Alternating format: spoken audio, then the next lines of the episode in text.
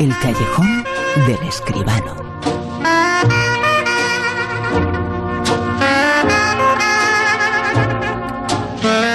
José Manuel Escribano, muy buenas, ¿qué tal? Buenas noches, Bruno, ¿qué tal? Eh, voy a hacer nominaciones. La nominación al mejor eh, crítico y comentarista del mundo del cine.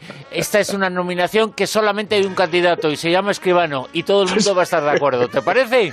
Bueno, muchas gracias. Igual la gano entonces, ¿sí? Sí, con toda seguridad. La ganarías aunque tuvieras 28 mil millones de rivales, ¿eh? Bueno, bueno, no diría yo tanto, Bruno. Oye, por cierto, vamos a hablar sobre nominaciones porque hay una auténtica lluvia. Hay muchos eh, ganadores. Entre ellos, ahora mismo os lo comentamos.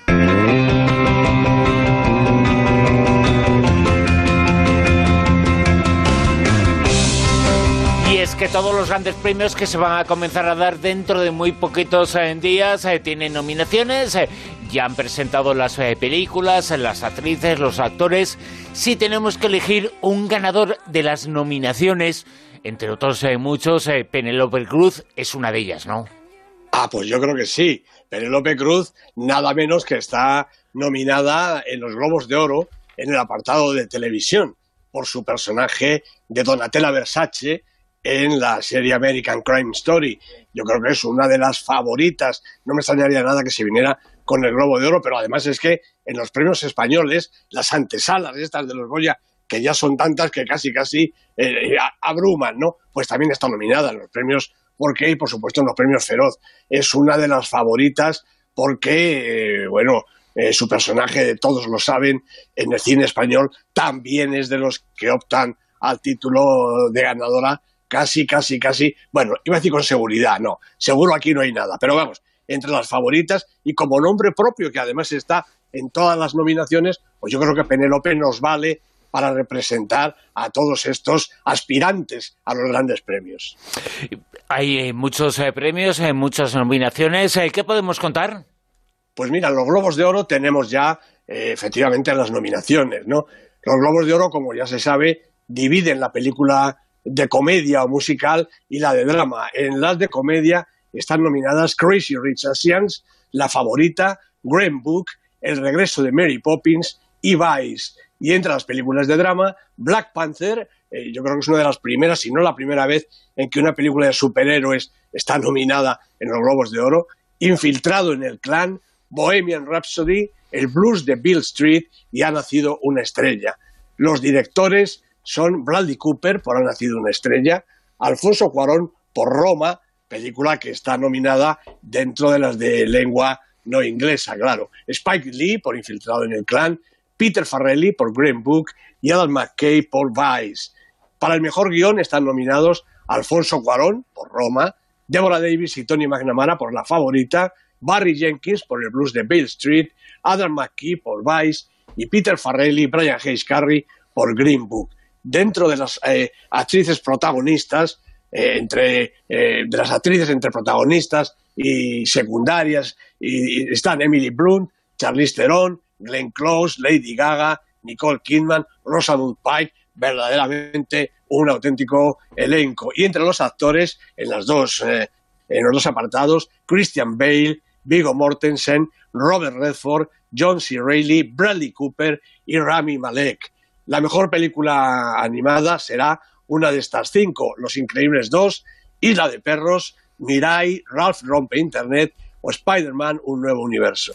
Y por último, las películas de habla no inglesa, pues las nominadas son Girl por Bélgica, Cafarnaum por Líbano, Obra sin autor por Alemania, Roma, naturalmente, como decía, por México, y Un asunto de familia, la película de Corea por Japón. Y eso sí, en los apartados de televisión, no vamos a decirlos todos desde luego, pero sí destacar, como decía, que Penélope Cruz está nominada por American Crime Story y Antonio Banderas por su personaje de Pablo Picasso en la serie Genius. Eh, fíjate qué, importante es el mundo de la televisión, los globos de oro, eh, en los Oscar eh, es el cine cine puro, pero los globos de oro que son importantísimos en los Estados Unidos, que son importantísimos en todo el mundo, coge la gran y la pequeña pantalla, casi sin hacer distinción. Claro, claro, son apartados distintos, pero hay globos de oro para todos, absolutamente con la misma categoría. Y en cuanto al cine español, como te decía, pues los premios Feroz, los que entrega la Asociación de críticos eh, españoles que se, celebrará este año en Bilbao el 19 de enero, pues están nominados como mejor película dramática Carmen y Lola, El Reino, que es la favorita, con 10 nominaciones, Petra, con 5, Quién te cantará, con 8, Todos lo saben, con 6, y Viaje al cuarto de una madre. Y en cuanto a la película de comedia, están nominadas Campeones, Casi 40, Mi querida cofradía, Super López y Tiempo después. En cuanto a los directores, los nominados son Arancha Echevarría por Carmen y Lola, Javier Fesser por Campeones, Ramón Salazar por La enfermedad del domingo, Rodrigo Sorogoyen por El reino, naturalmente, y Carlos Bermud por Quién te cantará. Bueno, no, no, vamos a relatarlos todos, porque además en Los Feroz hay premio para los actores, las actrices, el tráiler, el cartel, el decorado, la serie, en fin, es un sinfín de premios que aburrirían eh, al personal. Sí los daremos desde luego cuando se celebren el 19 de enero, daremos los ganadores. Y los eh, ganadores evidentemente estarán entre ellos eh, indiscutiblemente la figura de Bárbara Leni también está muy presente y se los merecería a todos. posiblemente es la responsable de una de las grandes interpretaciones del año, sino de la gran. Pues sí, sí. Por ejemplo, te diría que en los premios Forqué, que se entregarán un poquito antes en Zaragoza, pues también está Bárbara Leni, con Alessandra Jiménez, con Eva Lloras y, por supuesto, con Penélope Cruz. Y ellos son Antonio de la Torre, Javier Bardén, Javier Gutiérrez y José Coronado. Eh, bueno, la cosa está ya calentita, calentita. En poco más, no, poco menos ya, de un mes vamos a saber, poco más, un poquito más de un mes, vamos a saber quiénes son los ganadores. Una auténtica lluvia de nominaciones, eh, como una auténtica lluvia de intensidad en esta película para ser la crítica esta noche. La película es Galveston.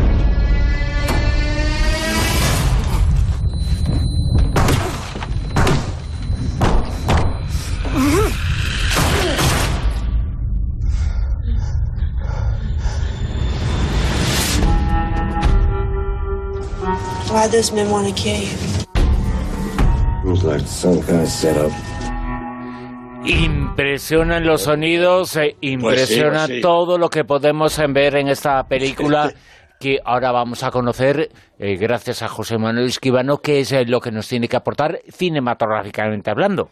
Efectivamente, bueno, pues eh, Galveston, que acabamos de oír el, el tráiler de su versión original, hombre, igual es menos radiofónico que la versión doblada, pero así nos permite oír las voces eh, de los protagonistas en una película además que se sucede en la América profunda y donde desde luego es muy recomendable verla en versión original, como yo siempre digo. Bueno, la Galveston la ha dirigido Melanie Laurent, la francesita Melanie Laurent, la producción es de Tyler Davidson, el guion de Jim Hammett y los protagonistas Ben Foster, Elle Fanning y también está María Valverde, nuestra María Valverde, en el elenco principal. Bueno, la verdad es que conocemos a Melanie Laurent sobre todo como actriz, lleva ya más de 40 títulos en, su carrera, pero también es guionista, productora y directora. Ha realizado eh, cortos y cinco largometrajes, aunque hasta ahora no había traspasado fronteras de su país. Con Galveston se lanza a la aventura internacional, llevando a pantalla una novela de Nick Pizzolato, que es el que firma el guion como Jim Hammett. Yo creo que es un oculto homenaje a Dashiell Hammett, uno de los padres de la novela negra americana. Bueno, Picholato es el autor de un par de muy buenas novelas, además de, fue, además de ser el guionista de Los Siete Magníficos, la revisión de Antoine Fuqua, y el creador de las series The Killing y la muy famosa True Detective. Entre los dos, Picholato y Logan recrean con estricta fidelidad las páginas del libro que retrata la, yo diría, complicadísima existencia de dos personas en conflicto entre sí y con ellos mismos. Bueno, Roy Caddy es un matón de tres al cuarto al servicio de Stan, un mafioso y chantajista que por desgracia se ha encaprichado de Carmen, la novia de Roy, el personaje que hace eh, nuestra eh, María Valverde. Eh, como está muy celoso de su matón, pues le manda a un encargo que parece fácil, pero que tiene una trastienda bastante sospechosa. Bueno, de resultas de la operación, que es lo que veíamos hace un poquito, tiros, puñetazos, de todo, Roy tiene que salir de allí por piernas, cargando además con Rocky, una chica joven que andaba por allí en situación más o menos igual de complicada. Roy y Rocky inician así una escapada que tiene todo el aire de una road movie, una película de carretera. Aunque su periplo, la verdad es que no dura mucho. Primero porque hacen escala para que ella rescate a su hermana pequeña de las garras de su padrastro y luego porque pronto recalan en un motel de esos medio perdidos en la carretera que les ofrece una mínima seguridad. A partir de aquí el movimiento sigue, pero ya son viajes de ida y vuelta al mismo sitio. Ambos personajes se revisten de su propia paradoja. Ray es un hombre tosco, violento, sin ningún escrúpulo cuando hace falta, pero con una enorme y también escondida sensibilidad para comprender y solidarizarse con su joven compañera. Rocky, al contrario, es aparentemente frágil y quebradiza, pero su delicada figura oculta una voluntad y una determinación que la hacen imparable. Ambos se enfrentan a un futuro tan improbable que parece milagroso que puedan permitirse una esperanza. Bueno, yo no conozco la génesis del proyecto, pero es evidente que Melanie Logan y Pincholato se han concedido una mutua confianza y una compenetración que les ha dado muy buenos réditos. La directora, sobre todo, muestra a sus 35 años la madurez y el valor necesarios para afrontar un reto de estas características, volar a América y realizar un relato negro acerca de la amistad imposible y la supervivencia improbable en un marco de extrema dureza y amenaza permanente. Ben Foster y el Fanning son, claro, la columna vertebral de la historia y cada uno por separado y los dos juntos le aportan su mayor grado de credibilidad y de empatía y hacen desenvolverse a sus personajes con firmeza entre la nebulosa, la atmósfera envenenada y la amenazante tormenta en la que viven. Un aire amargo, recreado con solvencia e incluso hasta con algún alarde técnico por el temperamento y la experiencia que demuestra, pese a su juventud, Melanie Logan. Galveston, el comentario, la crítica fantástica, como siempre, en el callejón de José Manuel Esquivano. Vamos con el Super 10. ¿Quién nos sitúa esta semana? Puesto número 10. Bueno, pues en el puesto 10 tenemos este estupendo, yo diría que durísimo documental español El silencio de otros de Almudena Carracedo y Robert Bagar. Segunda semana, repite posición. Seguimos subiendo, puesto 9. Bueno, pues aquí están los animales fantásticos, los crímenes del Grindelwald, de David Yates, con Eddie Redmayne y Johnny Depp de protagonistas. 8. Bohemian Rhapsody, la película de Brian Singer, con Rami Malek, con Tom Hollander, cinco semanas en la lista y repite posición. 7 entra en la lista Entre dos aguas, estupenda película también española de Isaac y la Cuesta, con los hermanos Ismael y Francisco José Gómez de protagonistas primera semana en el Super 10. 6. Super López, el superhéroe español por antonomasia. Javier Ruiz Caldera ha dirigido la película y Dani Rovira, quien si no, es Super López. Dos semanas en la lista, repite esta sexta posición. Puesto número 5.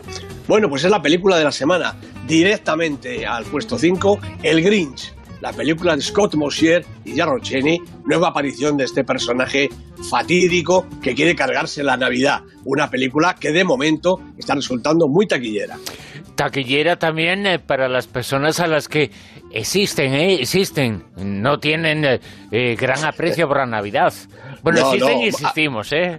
Más de un Grinch, habemos. Puesto número 4. En el 4 está El Reino, la película de Rodrigo Sorogoyen, como decíamos hace un momento, una de las favoritas para los premios españoles, con Antonio de la Torre de absoluto protagonista. Es Super 10, 10 semanas en la lista. Eh, fíjate que los nombres en los que podemos pensar, eh, con El Reino, que son los protagonistas, eh, las personas de las que hablan, van a celebrar mucho la Navidad, ¿eh? Yo creo que sí. No sé si entre rejas o no, pero lo van a celebrar. Efectivamente, así es, Bruno. Seguimos subiendo, puesto número 3. Bueno, Dogman, estupenda película de Mateo Garrone, con Marcello Fonte de protagonista, cuatro semanas en la lista, repite la posición, aquí arriba ya no se mueve nadie. En el 2... Petra, Jaime Rosales, con nuestra estupenda Bárbara Leni, con Joan Botey, siete semanas en la lista. Y en lo más alto, puesto número uno. Pues también sigue Cold War de Pavel Pavlikovsky, una película estupenda, magnífica. Nueve semanas en la lista, a un pasito también del Super 10, a ver si lo consigue en todo lo alto de, la lista.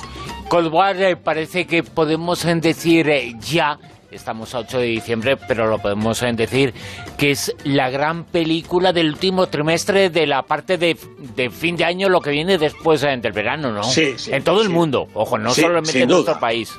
Sin duda, no sé la suerte que va a correr en América. De momento no está nominada en los Globos de Oro, me ha sorprendido. Pero en los Oscars seguro que va a tener su opción y, por supuesto, en el cine europeo es la película del año, casi, casi, casi, sin discusión. Dentro de siete días volverá José Manuel Escribano con su callejón. José Manuel, muchas gracias. A ti, Bruno, un abrazo.